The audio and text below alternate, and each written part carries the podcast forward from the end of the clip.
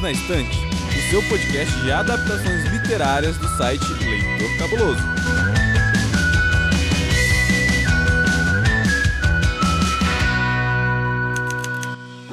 Ouvinte! Aqui é a Amanda. Aqui é o Sr. Basso. Finalmente em Basso. Tempão sem a gente gravar junto. Sim, a Domênica acho que pra me punir por esse calor danado, em vez ela me deixar na geladeira, ela me tirou.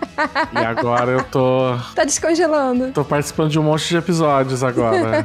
Mas é aquilo, né? Você gravou comigo antes sobre Paul e agora a gente vai gravar sobre. Verdade, sobre Paul de novo. Inclusive, acho que dá até pra fazer algumas comparações aí com o, o pálido olho azul. Legal. É, então acho que vai ser bacana. Legal, porque hoje a gente vai falar sobre, na verdade, A Queda da Casa de Usher, que é a nova série da Netflix. Uma ótima recomendação pro seu Halloween, porque está pertinho, né, de quando esse episódio vai ao ar. E vamos comentar bastante coisa, porque tem muita referência de Paul pra gente falar. Mas antes disso, você quer mandar um beijo especial pra alguém, Bass? Ah, eu queria mandar um beijo especial pro, pessoal lá do Midcast, podcast, né? Que eles são uns fofos, eu gravei recentemente com eles, então mandar um beijo pra Ana Raíssa, pro Rodrigo Hipólito, pro Vitor, para a Adi, ou até pro nosso amigo Diego, que faz um tempinho que também que não participa lá. Um beijão pra todo mundo. Legal. E eu quero mandar um beijo pra minha amiga Bruna, que é fanática por terror. E ela, eu estou insistindo pra ela assistir essa série. E tô doida pra saber a opinião dela. E também um beijo pro Thiago, porque o Thiago queria muito gravar com a gente, Basso, só que ele não conseguiu assistir a série a tempo. Então ele. E Thiago. É, ele se enrolou lá com a vida dele, aí ele também ia ficar ruim pro horário de trabalho dele, essas coisas. Uhum. Vida de adulto, gente, vida de adulto. Essas coisas Mas acontecem. acontece. Mas beijo, Thiago. E também tô doida pra ouvir os comentários dele sobre essa série. É isso, vamos falar sobre a queda da casa de Usher. Vamos lá.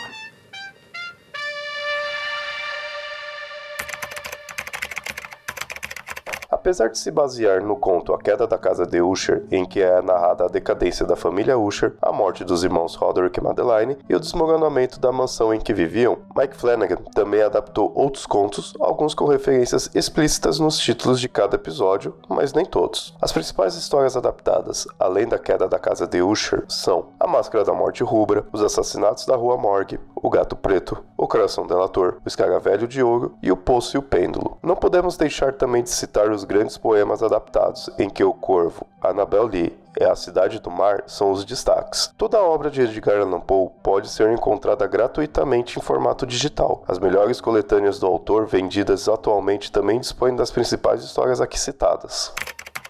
Então, a série nos é apresentada, né, Basso, nesse formato aí de oito episódios. E eles começam com aquela introdução do Pan indo até a, a casa do Usher, do Roderick Usher, e eles têm uma conversa ali em que o, o Usher fala que vai se entregar e vai confessar todos os crimes dele, e, e é a partir dali que a gente vai conhecendo a história, né? E cada episódio tem o nome de um conto do Paul, e a gente teve até uma breve conversa de bastidores que quem conhece as histórias já foi sacando aonde que essa história toda ia dar. Uhum. Mas pra quem não sabe do que a gente tá falando aqui das histórias do Paul, na verdade o que o Mike Flanagan fez foi pegar várias referências e costurar tudo numa história só. Né? Essas histórias, na verdade, não têm relação uma com a outra, são totalmente independentes, mas ali da forma como Roderick Usher conta, é como se tudo fizesse parte do mesmo universo, né? Tudo fizesse parte daquela família Sim. Usher. E eu achei, assim, até uma sacada interessante dele pra poder unir isso tudo, porque quando eu vi que seria sobre a queda da casa de Usher, eu pensei que seria só sobre o conto. O que não daria pra fazer uma série de oito episódios. Pois é, porque o conto é curtíssimo. O conto tem o quê? 20 páginas no máximo. Ah, mais ou menos. Aliás, é uma característica do, do Edgar Allan Poe de fazer contos curtos. Uhum, Ele sim. tinha muito uma ideia de que ele, ele achava que a unidade de você conseguir ler tudo de uma vez só, numa sentada só, né, que ele costuma falar, Aham. Ele falou que tinha um efeito muito poderoso. Como a história realmente era fechada ali no conto, a ideia de, ser- de ler tudo de uma vez, ele acha que era mais forte ali aquela, aquela porrada no final, normalmente as revelações do final. Então é muito comum você encontrar os contos dele variando entre 5 até no máximo 25 páginas. Pouquíssimos estendem além disso, né? Então seria muito difícil, eu acho que fazer uma série, talvez um filme da Queda da Casa de Usher daria um baita de um filme de Mansão Mal Assombrada, sabe? Aham. Mas uma série, realmente, eles teriam que inventar muito contexto aí pra poder E foi contar. o que o Mike Flanagan fez, né? É, e o que ele fez foi amarrar tudo, assim, de principal que a gente conhece do Paul e, e jogar, assim, um caminhão de referências na gente, né? Sim. Pra poder contar essa história como se fosse uma só. Mesmo porque, como você falou, os contos normalmente não são compartilhados, tirando, talvez com exceção, os contos que tem como personagem principal o Dupin, Sim. né? ou Dupont, né? Se você for falar em francês, que ele, ele é engraçado também que ele se passa todos na França. Até por isso que quem viu lá no episódio que tem Rue Morgue, né? Que é o nome da, da empresa, é porque R-U-E é o jeito que se escreve rua em francês. Isso, sim. Então. E, é- e na série eles até colocam como uma abreviação, né? Uma sigla. Uhum, isso. Mas na verdade é por conta do- dos assassinatos da Rua Morgue. Né? Sim, então... que o Dupin é o, o protagonista, né? Ele é o, o detetive principal que vai resolver Uhum. os casos. Inclusive, ele é a principal referência pro Sherlock, né? E para os detetives que a gente tem atualmente. É, muita gente coloca ele como uma. Apesar do próprio Arthur Conan Doyle não falar que não é, que a referência era o professor dele de diagnóstico da universidade que ele fez medicina, muita gente coloca o Dupin como referência tanto pro Sherlock quanto depois pro. Ai meu Deus, o da Agatha Christie, o Poirot. Poirot, Né? sim. Essa visão de detetive moderno que a gente tem, né? Isso, que ele é um detetive muito mais de um exercício intelectual de análise dos fatos. Uhum. O que a gente tinha antes do detetive, que era alguma coisa mais física de ir atrás da pista, depois correr atrás do, do assassino e conseguir capturar ele e tudo. Esses normalmente é um exercício muito mais De lógica. intelectual é, e de muita lógica. Mas achei que ficou interessante ele colocar como um investigador e depois um promotor. E colocar o Dupin sendo que é, seria uma maneira interessante de colocar ele, porque ele é o personagem que mais se, se repete no- nos contos do Poe. Sim, e aí o narrador da queda da casa de Usher, né, do conto, acaba se transformando no Dupin na série, né? Aquela Isso. coisa de eu vou até a casa do meu amigo e tal. É, na Uhum. verdade, ele na série, né, que assume esse papel. E aí ele começa a contar a história dos filhos, que são seis, e que todos teriam morrido. E aí cada episódio vai dar conta de uma história dessas Uhum. e dos crimes que ele teria cometido junto com a irmã, né, a Madeline Usher. Sim. No conto, inclusive, da Queda Usher, só tem três personagens e só dois deles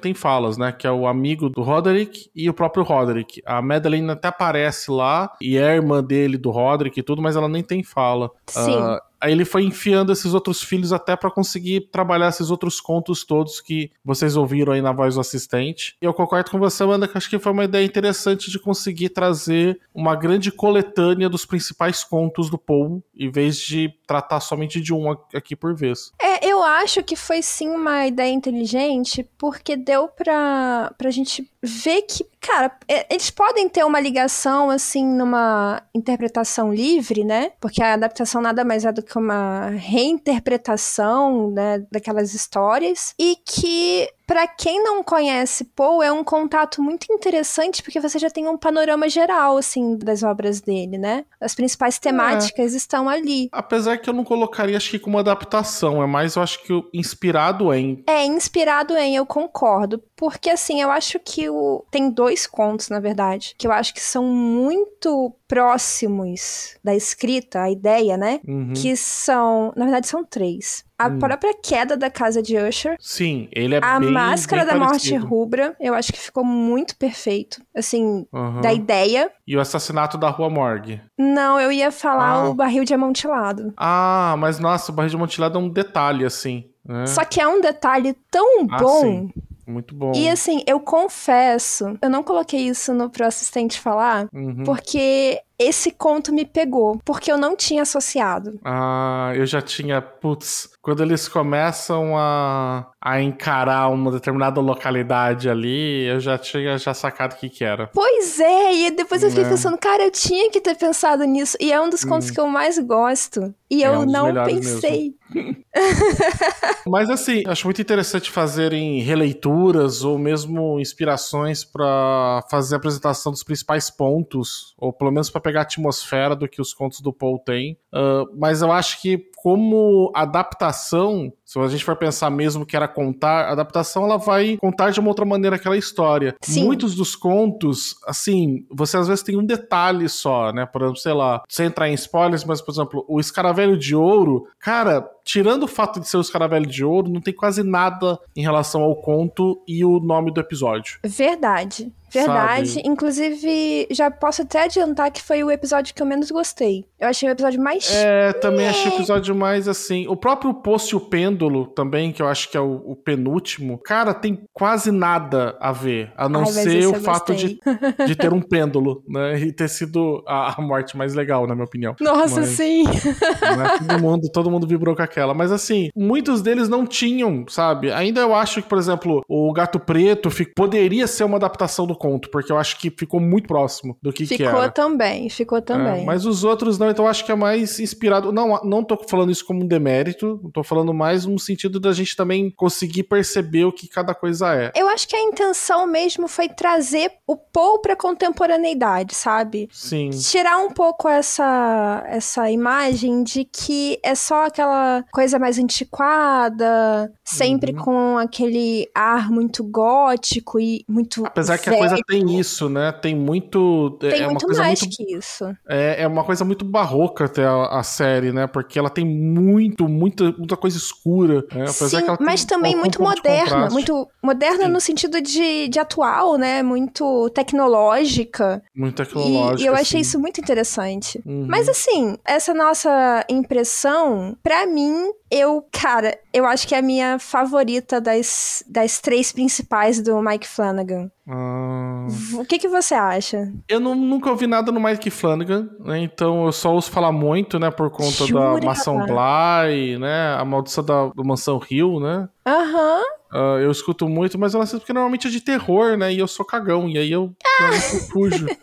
Eu fui nessa do Paul mesmo porque o Paul é alguém que eu gosto muito, como eu falei no outro episódio nosso. Eu estudei na universidade dele, dei, tipo, eu montei mini curso dele no, na universidade. Eu acho ele um dos principais escritores que a gente tem do século XIX, assim, sabe? Nossa, com certeza. E não só pelo terror, inclusive.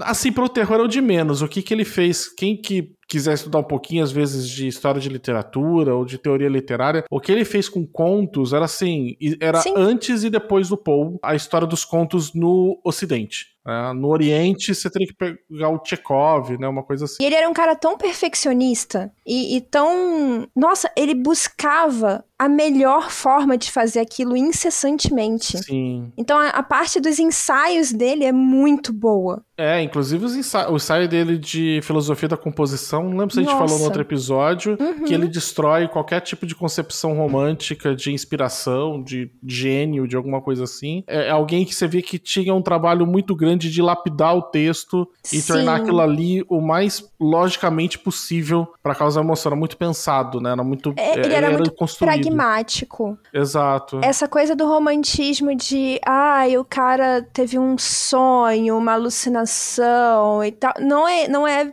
por aí. Que é uma coisa que muita gente ainda tem hoje com literatura, que acha que o, o escritor ou a escritora recebe uma inspiração e de repente começa a escrever, sei lá, igual o pessoal, sei lá, psicografando carta do Chico Xavier. Assim, Né? assim, sabe? É um, é um trabalho árduo de fazer construção, de ler, reler, reescrever. E o Paul foi um dos primeiros a falar sobre isso, sobre mais assim, claramente abrir o processo de como que era a escrita. Antes era muito deixado nesse aspecto meio onírico, meio divino divino, meio, sabe, místico até do jeito que era, e ele trouxe mais pra essa parte mais pragmática, né? Como a Amanda falou aí. Agora, eu acho que eu fico pensando que assim, talvez quem não tenha, o pessoal às vezes fica pensando, ah, mas eu precisava ter lido os contos tudo para fazer. Eu acho que justamente até que por tu, tudo isso que a gente tá falando, eu acho que quem não conhece o Paul vai aproveitar mais a série do que quem já conhece ele. Nossa, interessante você fala isso. Eu acho que sim, porque acho que a gente vai com já umas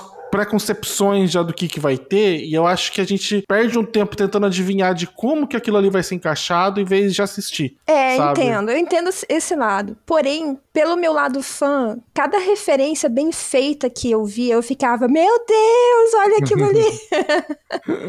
é, inclusive é o show da mil e uma referências, né? Ah, o, total. A série toda, né? Total. Uhum. E assim, algumas bem inteligentes, por sinal, por exemplo. É, uma que eu tive que ir atrás porque eu não li foi do Arthur Pym, que foi o único romance que o Paul escreveu. E eu não Uhum. sabia nem da existência desse romance, porque ele não é famoso. Uhum. E eu fiquei impressionada de como ele foi usado para um personagem que também tem essa coisa de ele faz o impossível. Né, esse Uhum. advogado que, nossa, ele vale por sete. Ah, ele viajou Afinal de contas, é o Luke Skywalker, né? É verdade, verdade. Mas, sabe, essa, essa coisa de é, mil e um talentos, sabe? Uhum. E existe mesmo esse livro, a narrativa de Arthur Gordon Pym. E eu não sabia. Então, é interessante até a escolha de nomes para os personagens. A própria Tamerlane, que é a filha, né? Se você conhecer o poema e você associar com a história dela, eu acho que tem muito mais a ver do que com o Escaravelho de Ouro, por exemplo. Hum, aí eu, não, aí eu não, não sei te falar. Eu, referente a Escrava de Ouro não tinha nada. Ela é de qual poema? Ela é do poema chamado Tamerlane. Ah, tá. Não, eu não conheço. Eu conheço pouquíssimo dos poemas do, do Paul. Conheço só o, o, o Corvo mesmo. Pois então, e aí eu fui procurar de onde vem esse nome. E aí eu li o poema e falei, gente, a história da personagem tá toda no poema, não tá no Escaravelho de Ouro. Então eu Olha achei aí. essas referências muito bem construídas. Acho que até nesse ponto ainda que a gente não tá falando de spoiler, já que você trouxe as questões dos personagens, é o elenco que ele é maravilhoso. Nossa, assim, de novo, né, essa coisa que o, o- você disse que não conhece nada do Mike Flanagan, mas ele reaproveita atores, né? Essa é uma característica dele. E, nossa, é incrível como esses atores conseguem vestir outro personagem e, sair completamente da visão do anterior, das outras séries. É, o pessoal tá com muito isso, né? O- é, Eu não lembro qual o pessoal, quem que é o que. American Horror Story que vive reaproveitando a Sarah Paulson em tudo.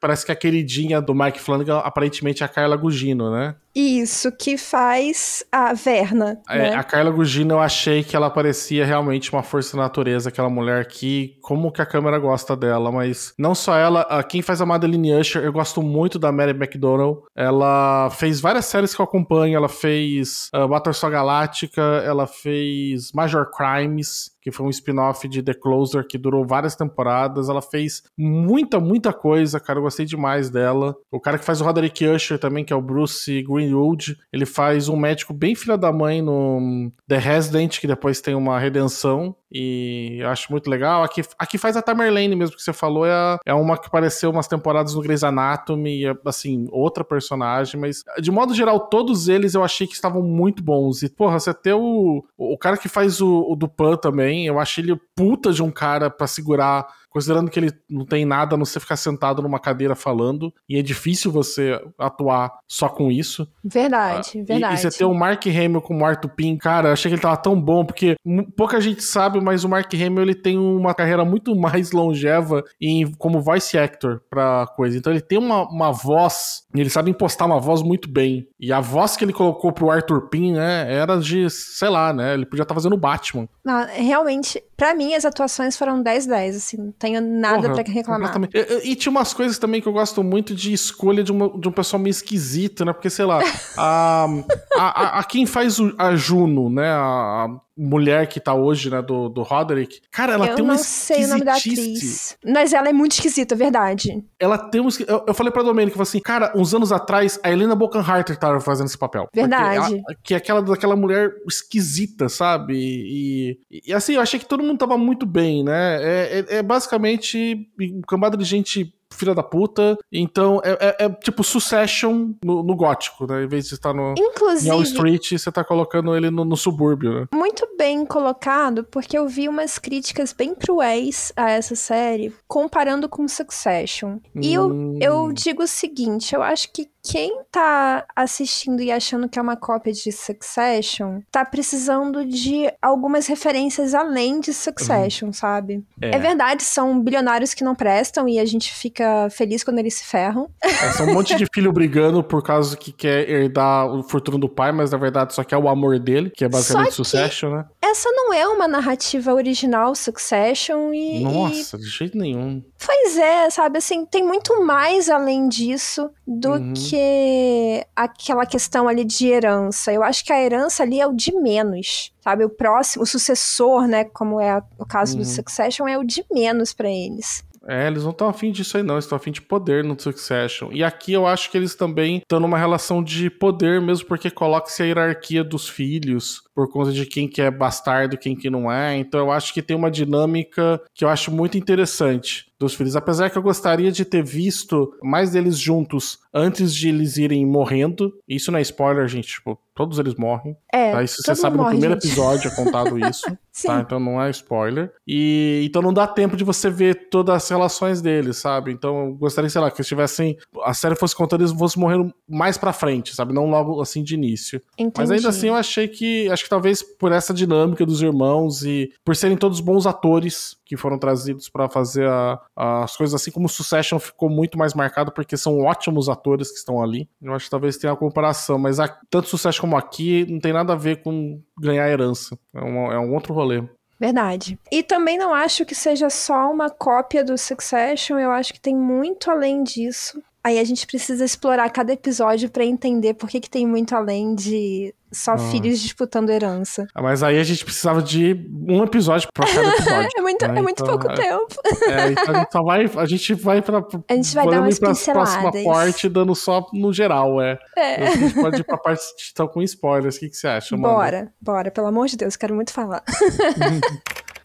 A Queda da Casa de Usher é uma minissérie Netflix de 8 episódios lançada em 12 de outubro de 2023 e dirigida por Mike Flanagan, o mesmo criador de Maldição da Residência Hill, Maldição da Mansão Bly, Missa da Meia-Noite e O Clube da Meia-Noite, marcando a despedida dele na plataforma de streaming. Isso porque Flanagan já assinou contrato para produzir novos títulos pela Amazon Prime. Nesta série que vamos analisar, o showrunner adaptou poemas e contos de Edgar Allan Poe, sendo o principal fio condutor desta narrativa o conto homônimo A Queda da Casa de Usher, de 1839. Falando assim, num geral, eu vou falar o que, que me deu um problema com a série, que agora que já estamos aqui no spoiler, quem já foi que assistiu, né? Já vou, posso falar. Eu achei a série boa, mas a série podia ser muito melhor. Tá? Polêmicas. Tá? eu acho que ela é muito melhor porque, assim, o primeiro episódio, principalmente, ele promete muito, sabe? E eu acho que o primeiro episódio, ele capta muito a ideia do Paul. E eu acho que nisso que eu quis falar que quem não leu vai ter, talvez vai ser melhor do que quem leu o Paul, porque eles leram o Paul, mas parece que eles não entenderam, para mim. O Mike Flanagan não entendeu que, o cerne da questão da literatura do Paul, tá? Nossa, me explica ele isso, não... por quê? Porque, assim, existe uma coisa que é muito marcada nos contos do Paul, e acho que é isso foi uma das coisas que foi de diferencial dele, que era o que? Se você pegar todos os contos, o Gato Preto, o Barra de Mutilado, Máscara Rubra, Pêndulo, o, até o Não Aposte Sua Cabeça com o Diabo, entendeu? Se você pegar eles, eles têm um, um quê que você tem uma... O Paul foi mestre em andar no fio da navalha entre isso é sobrenatural ou isso tem uma explicação lógica. Verdade. Sabe? Verdade. E esse era o ponto onde você podia gerar discussão e gerar vários tipos de leituras diferentes pro conto dele. O conto do gato preto, por exemplo, você imagina, cara, pode ser que realmente o cara foi, por ter matado um gato, ele foi amaldiçoado com a, o gato retornando num, sei lá, num pet cemetery maluco, que o gato transformou a vida dele no inferno. Ou podia ser que ele só estava alucinando com aquele gato porque o cara era alcoólatra, então ele podia estar tá alucinando com aquele gato que veio Sim, depois. E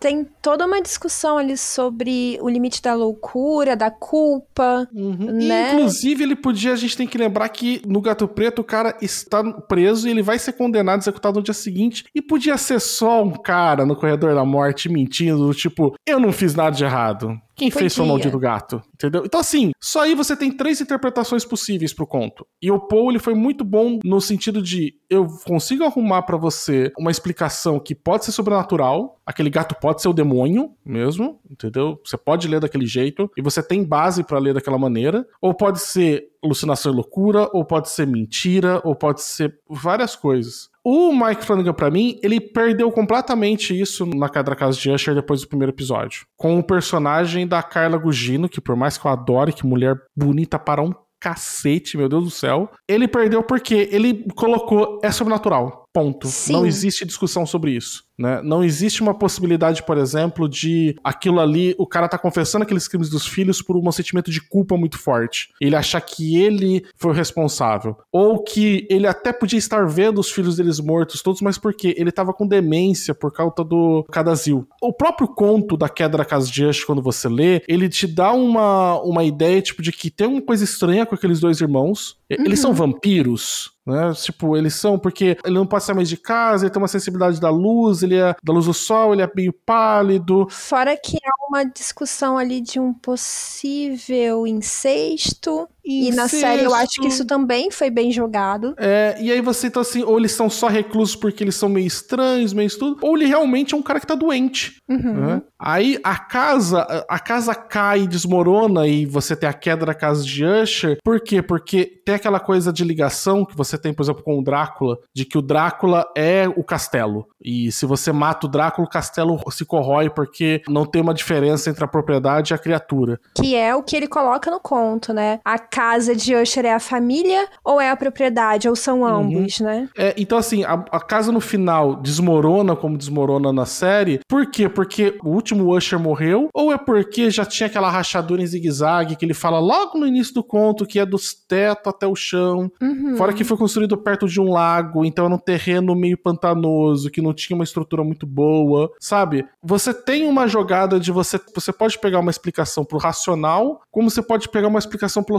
sobrenatural. Pro psicológico, inclusive, pra vários, vários pontos, Isso. né, Bassa? Eu E concordo. muito- É, e tem muito tema de loucura. Tanto que você tem Sim. vários narradores loucos no, no Paul, né? Você tem o, o do Coração Denunciador, que, tá, que é um dos contos aí. Você tem o do Gato Preto, você tem o do Barril de Amontilado mesmo. Então você tem uma coisa da loucura ali que poderia ser. Então poderia ser várias coisas. Mas quando ele coloca o personagem da Verna como sendo esse demônio que faz pactos e está atravessando gerações com a cobrança disso, acaba. Foda-se Cadazil, a doença que ele tem, entendeu? Foda-se a possibilidade de ele ser só um cara que tá manipulando os fatos pra poder escapar do processo, entendeu? Foda-se o sentimento de culpa. Acabou tudo. Por quê? Porque a explicação é sobrenatural. Ponto. Sabe? Eu não tenho como tentar discutir que seja uma outra coisa. E pra mim, quando você faz isso nos contos do Paul, você mata a essência dele, que é essa ideia de conseguir ter mais de uma interpretação possível. De você ter mais uma possibilidade. o que você tá falando. Por outro lado, eu acho que o, o Mike Flanagan pegou a interpretação do sobrenatural e ele adaptou conforme a interpretação sobrenatural dele. E aí eu entendo a sua crítica de mas o Paul não é assim,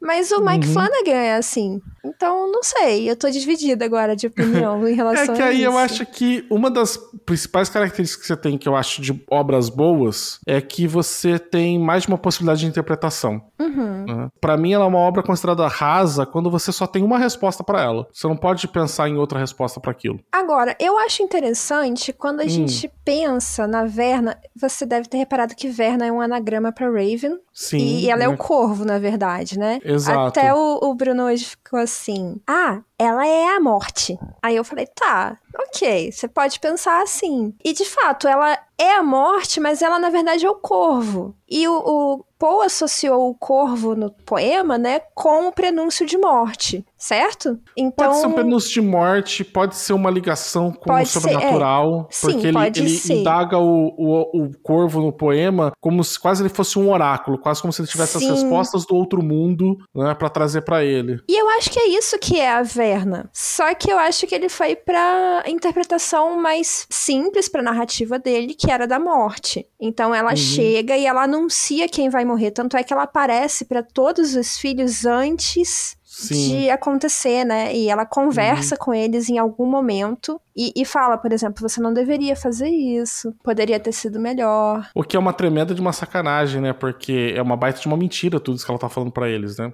Então, mas eu fico pensando, Eles estavam destinados a morrer 43 anos atrás naquele momento. Eles não podiam fazer nada pra evitar aquilo. Então, mas eu fico pensando, por exemplo, o menino, o Perry, que é o primeiro a Uhum. morrer, né? Na Máscara da Morte Rubra. É verdade, ele ia morrer, ele já estava destinado a morrer. Ele fazia parte do pacto desde antes dele nascer. Uhum. Só que ele poderia ter morrido de uma forma melhor. Eu acho que é esse o ponto dela, sabe? Ele acabou levando tantas pessoas junto com ele, tanto que ela salva, de certa forma, né, as pessoas que não tinham nada a ver com aquilo, os funcionários. Né? Ela Uhum. tira os funcionários do prédio e ela tenta avisar a, a esposa do Roderick. Não, do Frederick. Do Frederick. Do, do Froderick. Do Froderick, é. Ela tenta tirá-la também. Então Uhum. eu acho que quando ela fala que você tem uma escolha, eu acho que você tem uma escolha de não ser tão ruim. Ah, mas poxa, isso não é uma escolha de verdade, né, Amanda? É.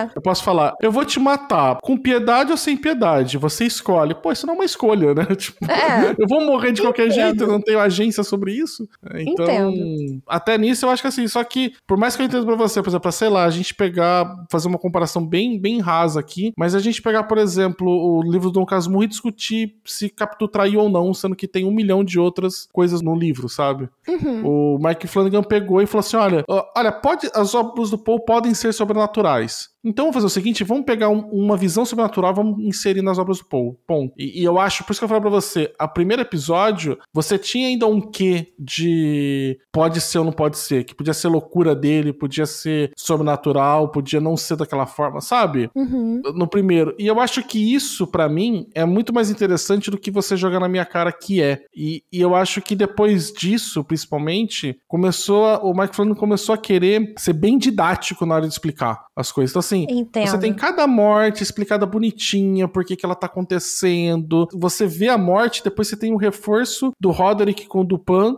conversando sobre aquela morte pra senhora, se ficou alguma dúvida, foi por conta disso, sabe? Eu acho que assim, o Poe ele gera muitas dúvidas, ele gera muitas perguntas no conto. O que que eu acho mais interessante? Eu acho que o, o Flanagan quis dar muitas respostas, sabe? E, ter muita, e muitas certezas.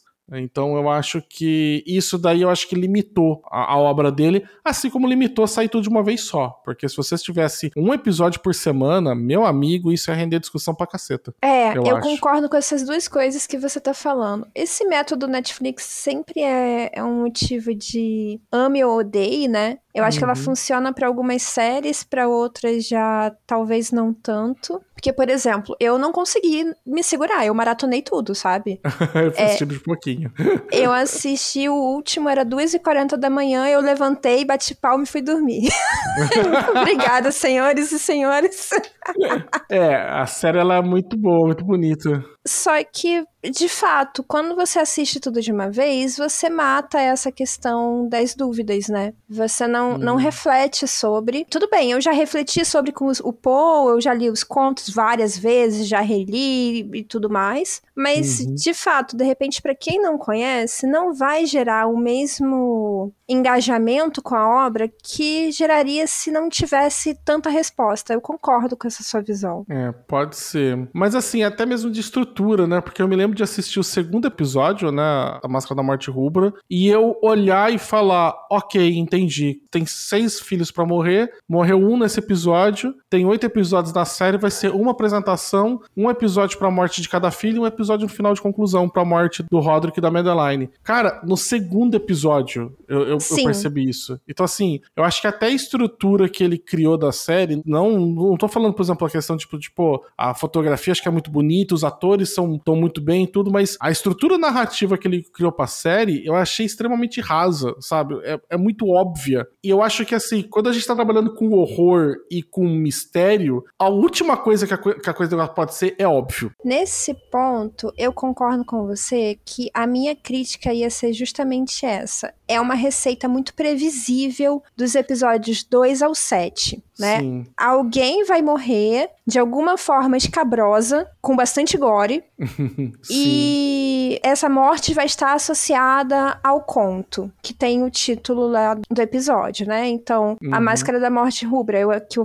citei como uma das melhores no sentido de pegar a essência do conto, né? Porque eles morrem daquela forma ali com ácido. No conto é a praga. Então tem essa Uhum. coisa muito sangrenta e muito. é, Ah, enfim, muito gore mesmo. Sim. E ali, quando você vê essa primeira morte, você já pensa, pô, o coração delator vai ter alguma coisa relacionada à trama lá do coração que a Victorine Eu tá já- fazendo. Sim, eu já olhei e falei, vai ser a Victory. Eu não sabia. Quando eu vi o, o capaz que tem o, o, o gato Pluto, eu falei, Sim. bem, esse vai morrer com o gato preto. Sim. Eu tava em dúvida. Quando eu vi os chimpanzés, eu olhei e falei, ok, assassinado da Rua Morgue. Eu só não sabia quem.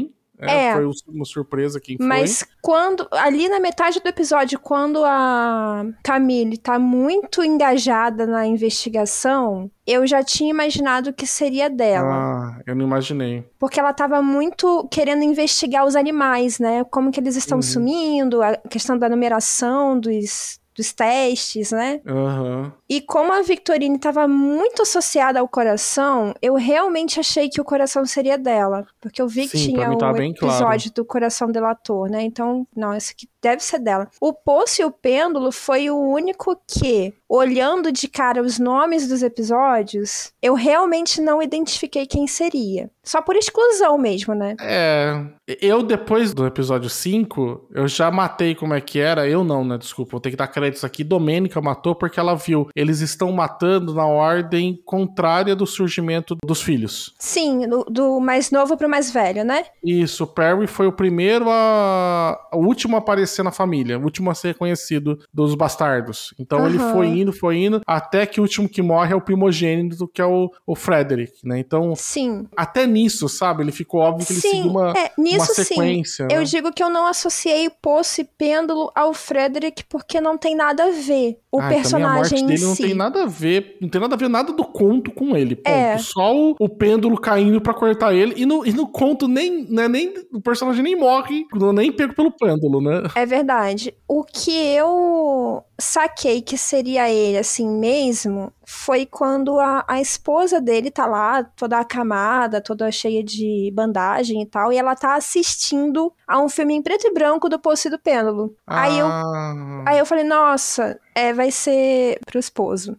É, vai não, ser não assim. peguei isso, não peguei isso. Mas não tem nada no personagem, assim, associado, né? Até o Escaravelho de Ouro não tem essa questão da morte, Não. porque é um conto de aventura, não é nem um conto de terror, né? Aliás, é um dos contos mais lógicos do, do Paul todo, né? Ele é Sim. um conto de criptografia, basicamente, de como quebrar um código para o mapa do tesouro, sabe? É completamente. Aliás, sai até bastante até da, da ideia normalmente dos contos dele. Sim, é um conto bem diferente. E a única associação com a Tamerlane é a marca dela, né? Que chama. Escaravelho, Escaravelho de Ouro, Gold Bug. É a única, cara, que e o restante não tem nada a ver. E o personagem é extremamente. Ele tá na beira da loucura. Ele já tava na beira da loucura antes. É um dos poucos que já, ali, dos filhos dele, depois começam a. Aliás, quase todos os filhos dele, pelo contrário, né? Eles vão pelo tema da loucura. Que é aí que também que eu fico um pouco chateado com a série, porque a loucura é um tema tão forte no. No Paul, poderia ter aproveitado isso pra colocar uma outra camada pra série, mas aí a gente também fica no, no coisa que, olha, não importa muito porque tem uma explicação muito óbvia. Que é a maldição, né? Aí você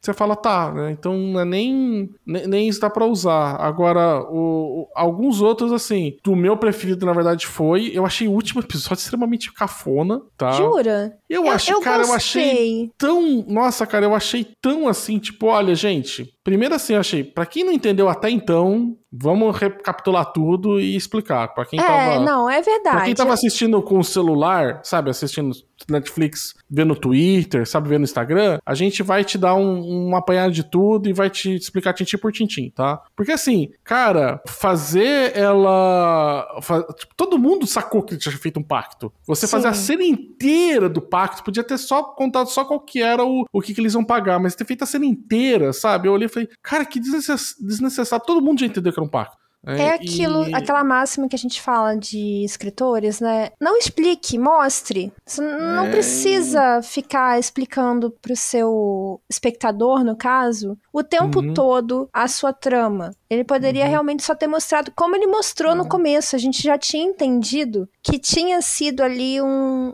um pacto, alguma coisa tinha acontecido no ano novo, é, tem ali a troca de drinks e tal. Não precisa, de fato, voltar aquela cena e reconstituir tudo, né? Eu concordo. É. E, e, algumas, assim, algumas atuações bem cafonérrimas que eu achei, por exemplo, por mais que eu diga que eu adoro a Mary McDonnell, mas ela saindo e matando o Roderick, tudo, a gente foi extrema, foi uma coisa que eu, eu a Domenica riu. Foi, foi feio. Foi, foi, foi terrível, assim, né? Só que essa morte dela, essa cena dela, na verdade, tá no conto da queda da casa de Usher. Tá no conto da queda da casa de Usher, tá também na referência, se a gente for pensar, do primeiro episódio, que é basicamente o jeito que a mãe dele mata Sim. O, o cara, dando também um, mais uma, uma coisinha. Isso é a única coisa que o. A única coisa que eu posso falar que o Mike Flanagan foi realmente sutil foi na indicação de sexto. Porque ali também, né? Ela mata o Roderick como a mãe dele matou o ex-amante dela, sabe? Sim. Então fazendo até um paralelo assim, mas. É bem incômoda a relação dos irmãos, sabe? Porque eles ficam o tempo todo numa troca de olhares um tanto mais íntima Nossa, do que. Nossa, a tensão sexual dos é... dois é, é, perceptível, assim. É uma tensão sexual que não deveria existir. Então, assim, você fica que não existe nenhum outro personagem, né, inclusive, né? Sim. Só quando aparece, obviamente, a Carla Gugino, porque ela é a tensão sexual. É, é, mas aí é por pessoa. ela. Né? É, não é nem ela. por outro Pela personagem. Carla Gugino, é tá? Não é nem o personagem Verna. É a Carla Gugino. Uma coisa que eu fiquei pensando que poderia ter um pouquinho, sabe? Porque o último episódio, cara, ele é muito. Eu sei que vai parecer uma coisa que ele cria, mas ele é, ele é tão redondinho, tão perfeitamente construído, sabe? Tão. Tipo, cara, todo. Já, quando ele fala duas coisas, sabe? Que eu olhei que poderia ter mudado um pouquinho, porque não poderia ter tido. Por exemplo, ele fala do Arthur Pino falando que ele chegou num lugar que ele não vê, uh, num, num lugar que onde não tinha o tempo nem espaço, Sim. e é uma coisa sobre ele nunca comenta. E eles falam, a Madeline e o, e o Roderick, fala que onde eles estavam lá no negócio do pacto era um lugar sem tempo e sem espaço, e que era uma coisa que eles nunca falavam mais. Então, assim, era óbvio que naquela viagem que o, o Arthur Pym fez, ele chegou no momento e encontrou a, a, Raven também. Ou alguma outra personificação dela. Sim. Sabe? Mas aí você tem que colocar de novo, sabe? Você tem que colocar, fazer ele ser atentado com o pacto novamente. Aí você olha e fala assim, cara, eu já entendi, sabe? E, e, e, outra coisa, quer ver uma coisa que poderia ter mudado um pouquinho só? Era, por exemplo, a Lenore poderia ter sobrevivido porque ela não podia não ser uma Usher. Porque assim, a mãe dela já dava a entender que a mãe dela era não muito fiel, porque ela tinha ido pra uma orgia. Então, né? não, tô, não tô fazendo. Não tô querendo fazer shaming com ninguém, mas assim, já foi estabelecido na série que ela era alguém que era infiel. Fora que o marido dela era um bosta, né? É, então, foi, assim. É, né? Merecia ser corno. Uh, e e, e nas, na, na, coisa também aparece, a dor percebeu uma coisa, que aí eu não precisava rever ali, mas nas fotos ela parece que ela tá grávida no casamento. Jura? Então que ela já teria casado grávida. A Lenore podia não ser filha, não podia ser uma Usher e ela ia sobreviver. Poderia. E aí é aquilo que você fala que quem leu e conhece já saca tudo, porque a partir do momento que você vê que a personagem se chama Lenore, você sabe que ela não vai sobreviver. É. Porque ela é a musa, né? Do corvo. Do corvo. Assim uhum. como a Annabel Lee também já estava fadada a não sobreviver, porque o poema Annabel Lee é sobre uma mulher que morreu. Que aí os biógrafos lá do Poe acreditam, né? Apontam como uma possibilidade ser um poema destinado à, esposa dele que faleceu, né? A, a Virgínia, que é o trauma da vida do Poe, etc. Uhum. Isso comprova, né? No final ela aparece, né? Como uma fantasma para ele. Então, Isso. assim, quem conhece realmente saca tudo. Eu uhum. Concordo totalmente nessa parte. Mas eu gostei das referências, Basso. Assim, eu, eu me senti satisfeita de ver essas referências sendo construídas. Eu concordo com você. Eu gostei também. Eu, eu tô sendo mais crítico aqui na série. Eu acho que porque eu vi que ela foi boa e ela poderia ter sido muito melhor. Você queria mais. Sabe? Entendi. E eu acho que faltou sabe, faltou coragem. Faltou coragem, por exemplo, para enfiar o dedo na ferida da da epidemia de opioides que tem nos Estados Unidos. Concordo. E, e ela. Bateu eles- pouco. É, eles, eles circundam o tema e, sei lá, você tem no último episódio uma fala da Madeleine citando isso. Mas, cara, você já assistiu até então oito horas dele, sabe? Uhum. E, e não foi tocado, sabe, no assunto. É aquela coisa, sabe, tipo, o pessoal ocupa como se fosse um. A Fortunato fosse um, uma maçã podre no meio das indústrias farmacêuticas. E não parte de um problema sistêmico muito maior que tá ocorrendo nos Estados Unidos. Concordo. Eles batem pouco. Uma uma discussão que hoje tá super forte. A Netflix fez aquele O Império da Dor, que é aquele documentário sobre isso, sabe? Então, cara, tá no meio do tema. Você usa uma empresa que tá farmacêutica, que foi construído um império em cima de um produto que vicia, e você não toca nisso, sabe? Então, eu não sei, cara. Fico olhando assim. é, O que, me, o que me deixa um pouco triste com a série é que, se fosse só uma série ruim, a gente não tava nem falando muito. Fala assim, é, então não dá pra fazer muita coisa, né? Era isso aí mesmo. Mas ela é boa, ela tinha possibilidade de ir pra muitos outros lugares, e eu senti que, não quero ser injusto, mas senti que foi meio covarde, sabe? Podia ter dado passo, sabe? Podia ter ido além. E ficou no seguro, né? Pra, pra galerinha que tá assistindo o Netflix enquanto tá mexendo no celular, não perder nada, Sim. sabe? Aliás, podia ter tido a coragem que o próprio Paul teve na época dele, que ele deu a cara a bater tantas vezes e apanhou tantas outras, né? Mas sim, eu concordo que poderia ter tido mais. Uma disposição maior, né? Pra atacar coisas que precisavam ser atacadas. Principalmente porque eles trazem. Eu acho que é engraçado porque eles circulam aquilo ali, eles não chegam a tocar, eles ficam andando no- na- na beirada. Sim, é trazido aquilo ali, sabe? E isso e também muita coisa do Paul. Claramente esse pessoal leu, fez uma pesquisa sobre o, o Paul muito profunda. com certeza. Tanto que eles usaram várias referências, não só dos principais contos. Até esse, esse poema Tamerlane que eu tô falando, ele nem é um, um poema tão famoso assim do Paul. E ele foi utilizado. Então você vê que realmente teve um trabalho de pesquisa. Uhum. Mas eu acho que daí faltou, sabe? Faltou, acho que um pouco entender, na minha opinião, e aí é uma opinião pessoal, mas faltou um pouquinho entender que o Paul se constrói nessa dúvida, sabe? Nessas Uhum. incertezas que deixam o conto com mais de uma interpretação possível, sabe? Ele se constrói muito na ideia de levantar mais perguntas e dar menos respostas. Apesar. Né? Talvez não aí- tenha faltado entender, Bas. Talvez tenha faltado mesmo a vontade e a coragem, como a gente falou, de usar isso também, sabe? Porque não é um Uhum. recurso narrativo fácil. Você. É, é muito mais simples você chamar o seu espectador de burro. E, e colocar tudo assim várias vezes, didaticamente, deixa eu te mostrar de novo, do que você arriscar e ser uma coisa com muitas referências ali para serem subentendidas, que você tem que prestar muita Uhum. atenção. É mais arriscado, né? É menos comercial. É, eu acho que sim, mas por exemplo, se eles retiram a personagem da Varna, né, que seria um, um pecado, né, que a Carla Gugino saísse, ou se eles não precisavam retirar, se a Carla Gugino aparecesse naquele momento lá dos flashbacks do, da virada do ano de 1979 para 80 e aparecesse só o Roderick visse ela, já ficava na dúvida que poderia ser uma alucinação, que poderia ser uma loucura, que poderia ser ele, sei lá, a demência, entendeu, da doença dele, sabe? Já teria conseguido mudar, sabe? Mas assim, Vamos extrapolar Hum. um pouco aqui agora. E se não existisse esse pacto no começo? E se ela Cara- aparecesse como corvo mesmo, sem o conhecimento deles de fato? eu acho que já seria outra coisa. Se, por exemplo, uma coisa que poderia ser muito assim capciosa, mas que não ficaria na cara que é sobrenatural, se tivesse um corvo em cada morte do- da- das pessoas ali. Eles morreram todos em lugares teoricamente públicos, tirando, sabe, o. Acho que talvez a dos Caravelhos de Ouro.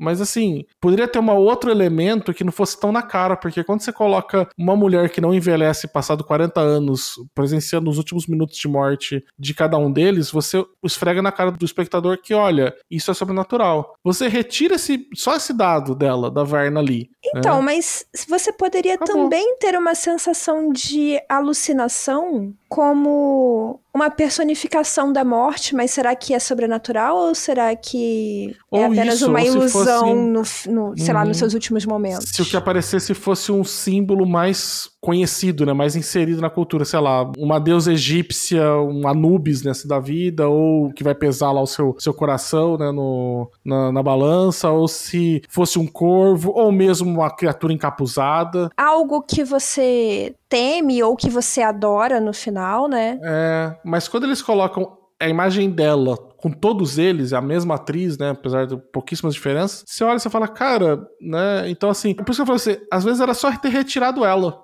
Ah, mas seria criminoso. Seria. Mas assim, podia ter retirado ela só das aparições com cada morte entendeu? Uhum. Porque ela tá inserida em todas, sabe? Se ela aparecer só nos flashbacks e só, sei lá, o Roderick e a Madeline vissem ela, podia estar tá falando que era doença dos dois atacando, sabe? E, e aí eu não sei, mas assim, por isso eu falei, faltou acho que pouco ali, faltou, eu acho que, não sei, realmente acho que faltou coragem, pode ser, eu acho entendimento, pode ser como você falou, às vezes coragem, quer dizer, ou, ou, não, ou você tentar se arriscar menos, né? Então quis deixar uma coisa mais mais óbvia, né, mais explicada, mas, mas de todo jeito eu acho a, a, série em si, eu acho a série muito boa. Mas de qualquer sabe? forma, eu acho que para quem não tem tanto conhecimento assim das obras do Paul, ainda vai ser um mistério gostoso tentar ah, entender essas acho... conexões, sabe? Eu acho que sim, por isso que eu tô falando. Eu acho que, por isso que eu falei lá no início, quem não conhece, acho que o povo vai aproveitar mais do que quem conhece. Ei, você quer encontrar um mundo secreto de adaptações literárias? Sim, mas onde? Perdidos na estante. Você teve algum episódio favorito, Basso? Algum momento favorito? Cara, eu te, pra mim, o primeiro. O, o primeiro, primeiro episódio. episódio. tem, porque eu acho que o primeiro ele tem muitas possibilidades. Acho que o primeiro ele deixa muito na dúvida. Mesmo tem um momento uhum. muito bom que o Roderick fala com o Dupan. Ah, ele perguntou, por que você tá falando da sua mãe? Ela falou, porque ela tá em pé atrás de você. e aí você fala, cara, é foda. E aí você vê que mostra ali a câmera, fica focada no, no Dupan, e ele fala que ele não vai virar por causa das que pode ser um jogo mental. Nossa, ele né? nem treme, né? Ele nem vacila. Ele nem. Não, não, pô, o ator ali, cara, faz o Dupan, ele me arrepiou naquela hora, sabe? Porque foi uhum. uma encarada que eu falei, meu irmão, você pode jogar, tá ligado? 150 quilos de concreto em mim que eu não vou, eu não vou me curvar.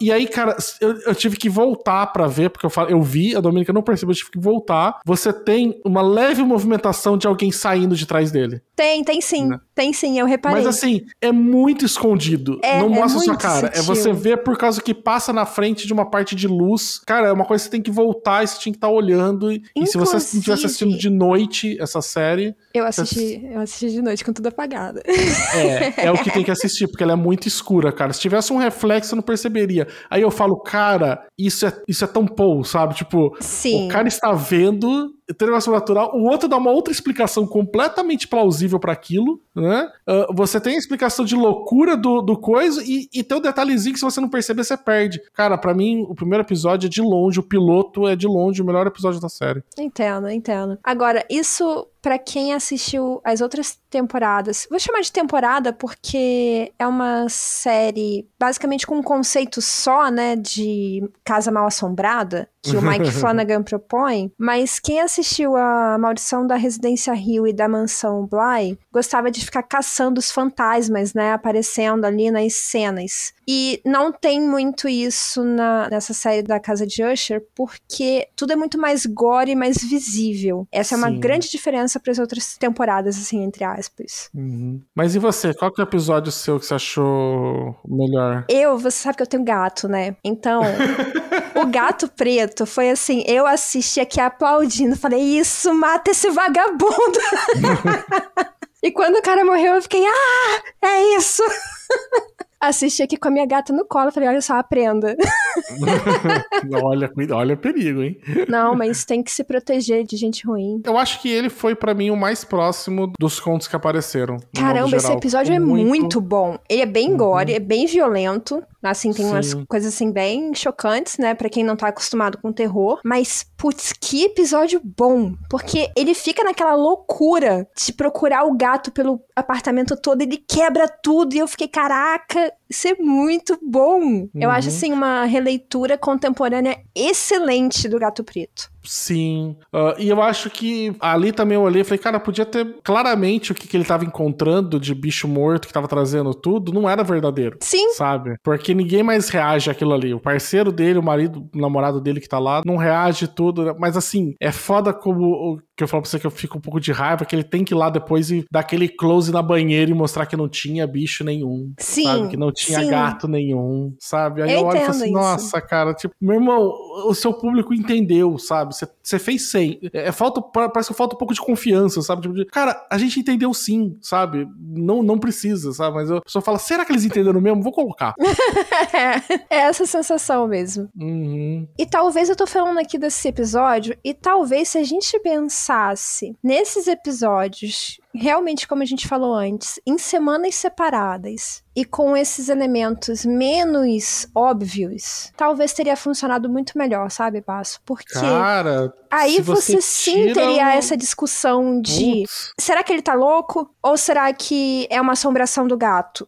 Uhum. Sabe? Cara, eu, eu, eu acho super, porque até quando a gente assistiu o quadro 2, a gente começou, tava conversando ainda sobre isso até no terceiro episódio, sabe? A- quando- até na metade do terceiro a gente tava ainda falando, porque a gente falou assim, cara, será que é? Porque. Mas aí quando aparece que, não, eles capturaram uma mulher no, na, ima- na filmagem, sabe? Aí você fala, cara, vai. Tipo, ela tá ali mesmo, né? Porque ainda podia ser aquela coisa da alucinação. E. E não, eles capturaram na- no vídeo da boate. Aí você fala, não, cara, ela tava lá de verdade, alguém, sabe? Aí você fala, putz, cara, os caras. Mas assim, se não tivesse isso e fosse semanal, a maluquice que ia ser, não, mas é sobrenatural porque tem isso, isso. Não, não, não, é loucura do cadazil, da doença dele, sabe? Tipo, não, não, não, é o sentimento do culpa do Roderick, sabe? E, e aí no final. E, e, cara, pra mim no final ainda não deixaria nada claro, sabe? Tipo, deixa todas as possibilidades na mesa, sabe? Deixa o final em aberto. É, Mas o- hoje em dia tem essa coisa de é proibido o final aberto, né? As pessoas odeiam o final aberto. Eu, particularmente, eu não gosto. Eu, particularmente, não gosto de final aberto. Mas eu acho que algumas coisas, por exemplo, igual esse tipo, que não é um final aberto, é um final com mais do que uma explicação. Né? Não é que Aham. não deu resposta nenhuma. É que você me deu duas ou três respostas possíveis, sabe? Sim. Eu acho que ele funciona muito bem, sabe? É uma pena que o, o pessoal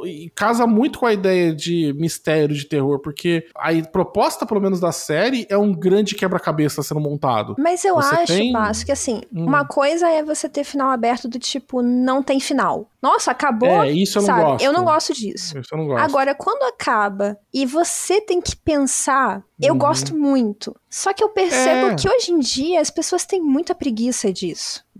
E aí as Sim. pessoas ficam com raiva do tipo, não, mas tinha que falar que era sobrenatural ou tinha que falar que não era, sabe? Então, Não. Eu acho que assim, ele foi pra tentar agradar esse pessoal, de repente, sabe? Uhum. E, e não ganhar o. Uhum. o cancelamento por causa dessa galera aí do, do Twitter.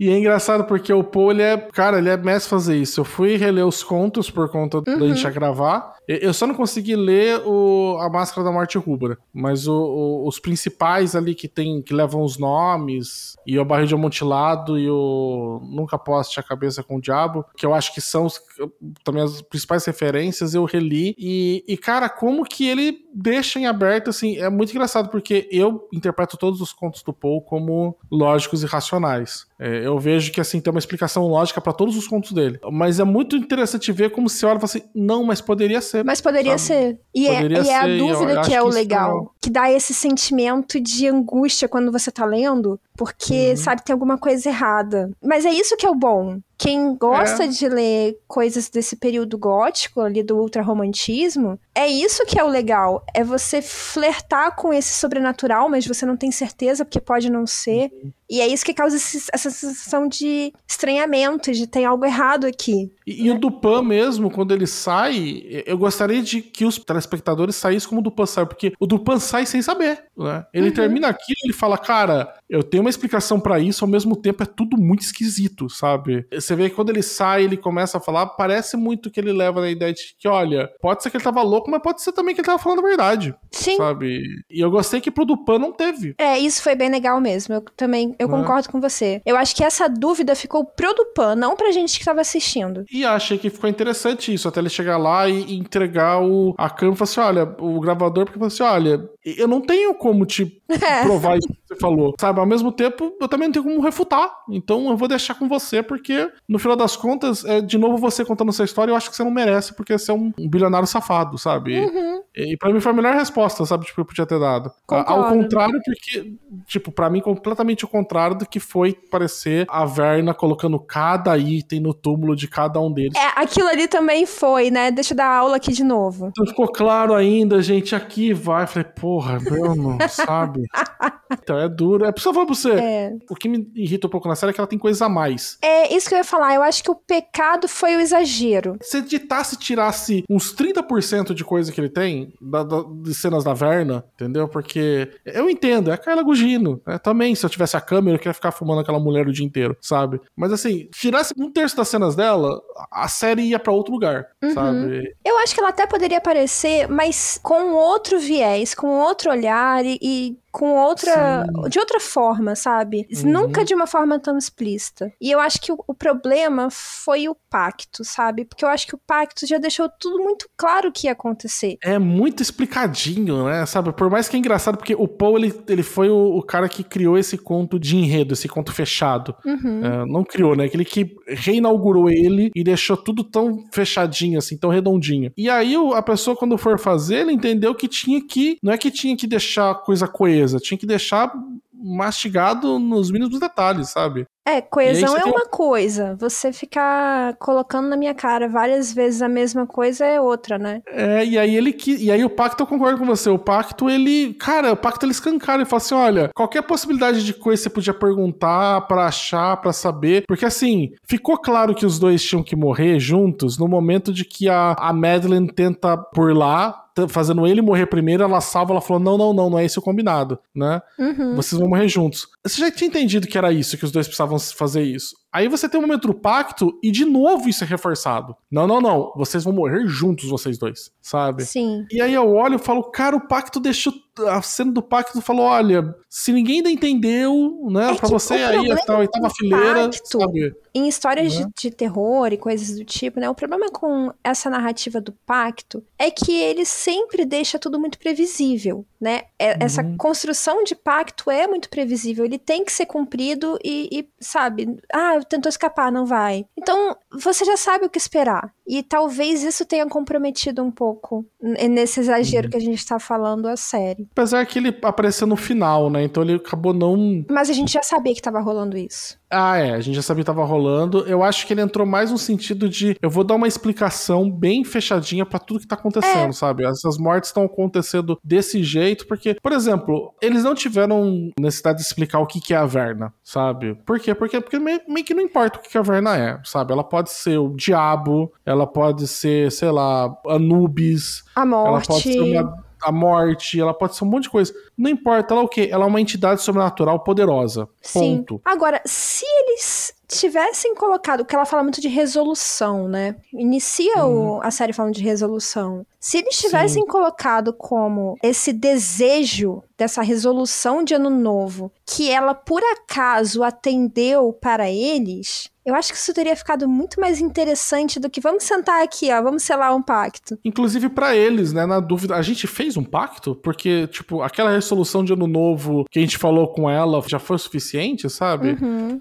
Né? Porque ficaria de novo uma explicação, porque, tá, a gente, sei lá, ah, eu falei ainda pra Dor, falei assim, ah, mas, porra, como é que você vai explicar tudo o restante? Eu falei assim, cara, os caras estavam na década de 80. Com certeza que aqueles caras estavam cheirados, porque naquela época todo mundo que tinha um pouquinho de dinheiro cheirava cocaína, sabe? Nos Estados Unidos, pelo menos. Uhum. Ah, Os caras estavam cheirados numa festa de ano novo. Falar que eles estavam num bar que ninguém nunca mais viu, com uma mulher que nunca mais viu, e falaram um monte de coisa, não decidiram falar mais nada sobre isso, é completamente plausível, sabe? Sim. E aí ficar nessa dúvida, tipo, de que, nossa, será que foi ela que ela falou que a gente ia ter sucesso e conseguir tudo aquilo que a gente desejava? Meu irmão, eu também falo isso também normalmente de cumprimento de, de feliz aniversário, sabe? Nossa, que seus sonhos se realizem, sabe? Nem por isso sou uma entidade fazendo pacto com alguém, sabe? E, e ali você poderia deixar, como você falou, nesse mais. É uma resolução de final de ano, sei lá, podia até selar com um beijo, mas tudo bem, um monte de gente se beija também, mesmo sem ter, sem ter nada no, na virada do ano, né? Tipo, pela euforia e tudo mais. E ficava naquela, foi ou não foi um pacto? Sim, é a dúvida, é a dúvida que causa esse, É. esse estranhamento que o terror precisa, na minha opinião, né? Novamente, na, É. na minha opinião. Não, eu concordo com você. Eu acho que é o estranho. Eu acho que é, o, é, é- é a coisa que não tem explicação, Uhum. sabe? Que é, o, que é o desconhecido, que é aquilo que a gente mais tem medo. Exato. E, e eu acho que o Mike Flanagan tirou completamente. Ele deixou tudo conhecido, tudo explicado, tudo bem às claras, sabe? Eu acho que isso tira um pouco a, a magia da coisa. Ai, mas olha, pra mim teve muita magia ainda assim.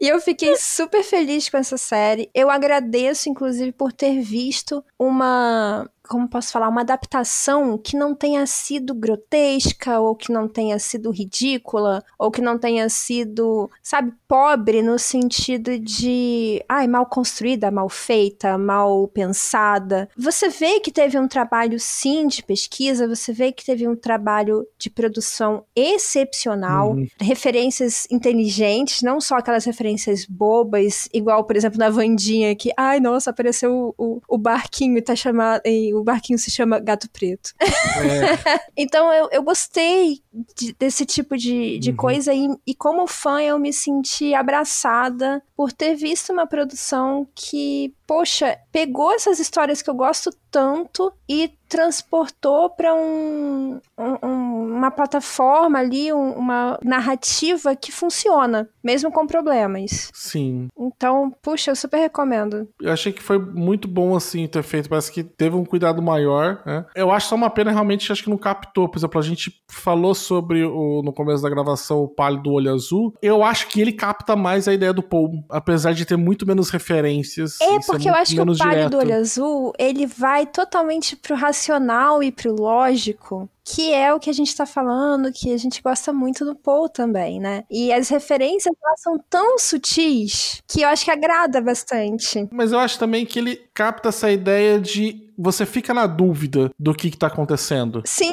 sabe? Você não tem muito, muito ponto pra se apoiar. As coisas vão sendo construídas, tá certo, no final você entende lá no qual que era a sacada do investigador e tudo mais, inclusive mas o assim... cin- o, final foi o que a gente criticou, que eu lembro bem disso, né? Que a gente falou, É. nossa, aquela cena final não precisava existir. Não precisava existir, mas assim, até ali você tinha uma questão tipo de dúvida. Qual que é exatamente desse cara? Qual que é desse menino que tá sendo esquisito, que tá sendo investigador junto com ele? O que que o pessoal tá escondendo? Tem alguma coisa macabra por detrás disso? No final, eles acabam explicando também muito e, e não deixam dúvidas. Mas eu acho que a gente passou mais tempo na, no filme do Pai do Olho Azul nessa incerteza e nessa insegurança do que, que era exatamente. Que é o que o Paul deixa muito a gente, que é o que a gente gosta. Eu acho que quando a gente vai ler o terror, essa questão tipo de eu não sei exatamente o que, que tá acontecendo. É. E é isso que me instiga. Eu falo Assim, o que porra é essa que tá vendo? Porque tem coisas que não precisam ser, não precisa ser, sei lá, um anjo da morte voando. Mas se você vê um corvo pousando na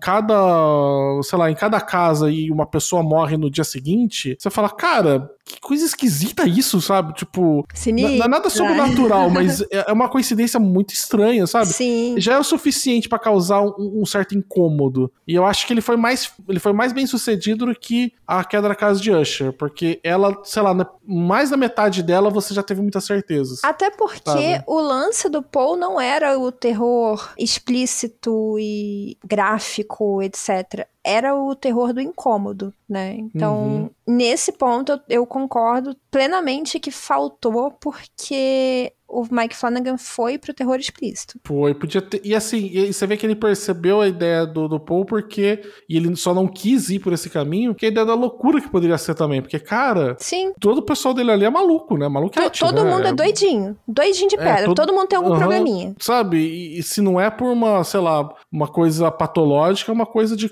mau caratismo, sabe? Sim, sim. Ah, e- Ou de e aí, drogas. sadismo. É, ou, ou uma coisa tipo meio que de sádico, né? Por exemplo, o, o fato lá do cara usar drogas pra mim não é um problema, mas assim, a primeira cena dele é ele jogando videogame, conversando com o, o namorado que tá chegando, enquanto ele tava uh, recebendo um, um boquete de uma outra mulher. Sabe? Sim, Ele é não, eu atraído- não tô ele- falando é- que droga é um, um, um problema nesse sentido. Eu digo porque também é um, um tema do Poe a questão do alcoolismo, né? Ah, sim, Causar verdade, verdade. alguma, alguma alucinação. Também. E aí a droga também poderia ser um artifício para isso, né? É, é verdade. A droga, a loucura, são coisas que alteram a sua percepção de mundo. Isso. E você não sabe mais o que é real, o que, que não é. Exato. E o Paul trabalha muito nessa, nessa, nesse caminho, que poderia, que tá ali no- na obra, que poderia estar sendo utilizado, mas. Que cara, poderia é ser que pra mim- atualizado dessa forma, né? é, mas pra mim, quando ele traz o sobrenatural, essa explicação ela sobrepuja todas as outras, sabe? Porque ela é Concordo. muito mais forte. Verdade. Ela, ela eclipsa todas elas. Olha, é isso aqui, sabe? Mas, ouvinte, eu quero deixar claro que isso são dois fãs alucinados de Paul debatendo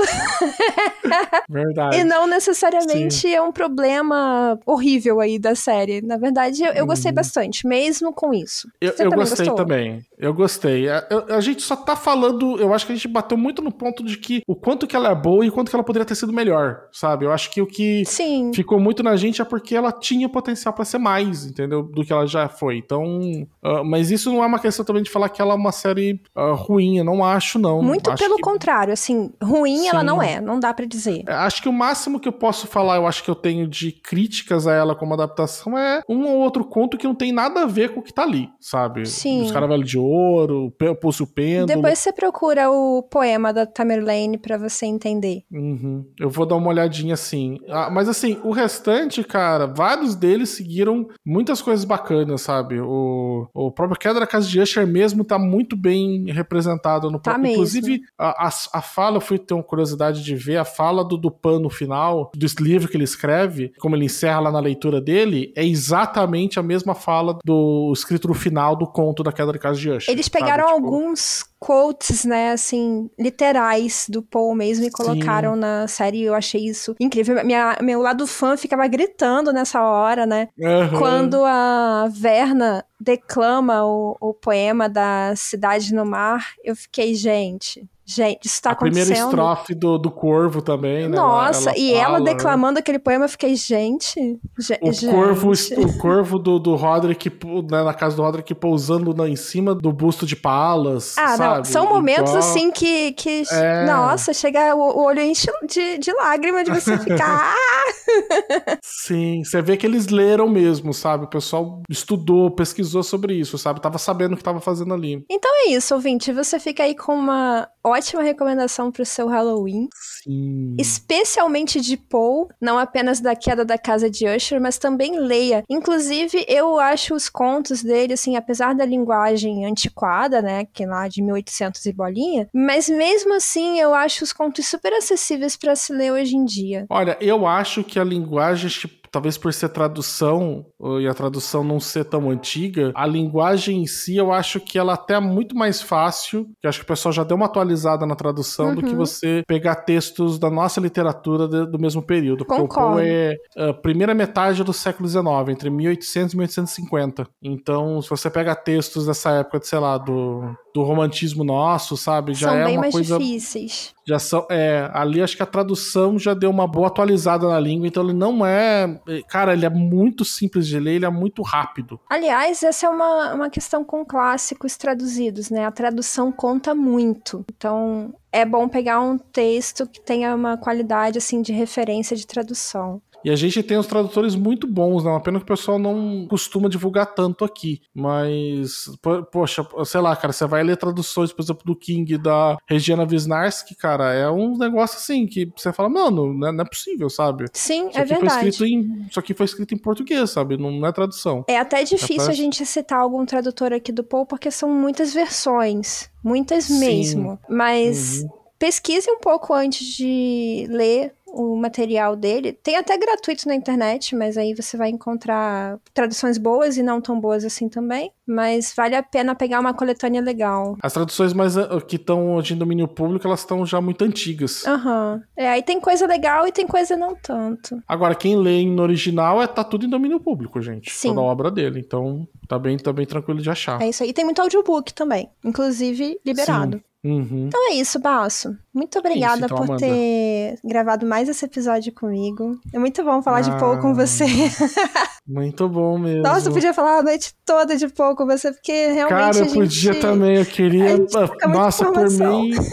Ah, é, Nossa, por mim a gente podia fazer uma análise de cada episódio, de cada conto, sabe? Que eu acho Concordo. que que daria, assim, sabe? É uma coisa que eu falei pra Do ainda. Se essa série tivesse saído episódio por episódio, semana a semana, a gente muito ia fazer igual a gente fez com Game of Thrones, com Westworld, de fazer uma, um podcast para cada episódio, sabe? E ir comentando. Nossa, delícia. É, daria, né? Sabe? Porque dá, assim. Porque dá, tem, tem muita coisa para falar. É muito bom, é muito bom. Uhum. Ô, Bassa, onde é que o pessoal te encontra aí na internet? Olha, vocês podem me encontrar no Twitter, no Twitter, enquanto o Elon Musk não começa a cobrar aquilo ali da gente de verdade, para pagar, porque tá, tá, tá cogitando isso. Uhum. No arroba senhor Basso, senhor escrito por extenso. E vocês daí estão me ouvindo sempre aqui no, ultimamente no Perdido da Estante mesmo, mas às vezes eu participo de algum outro podcast. Às vezes do Midcast, às vezes do RP Guacha, às vezes do Cinemação, né? Então, às vezes também encontrando esses outros aí. Muito né? bom. Os podcasts mesmo que eu tinha de literatura, infelizmente, eles foram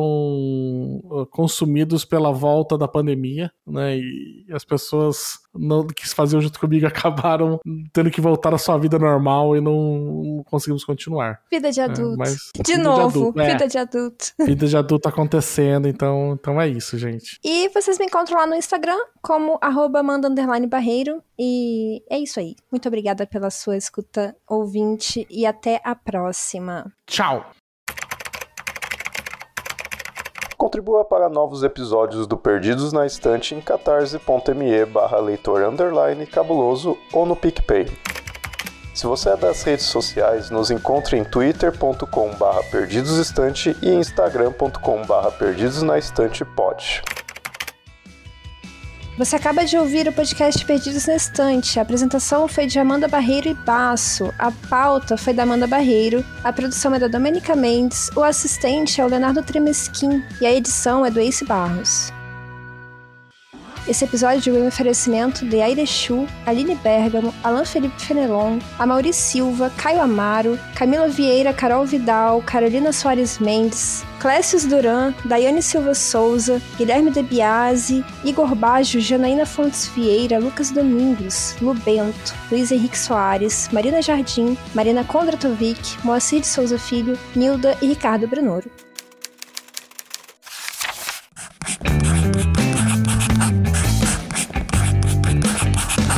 Esse podcast faz parte do site Leitor Cabuloso. Conheça nossos conteúdos em www.leitorcabuloso.com.br.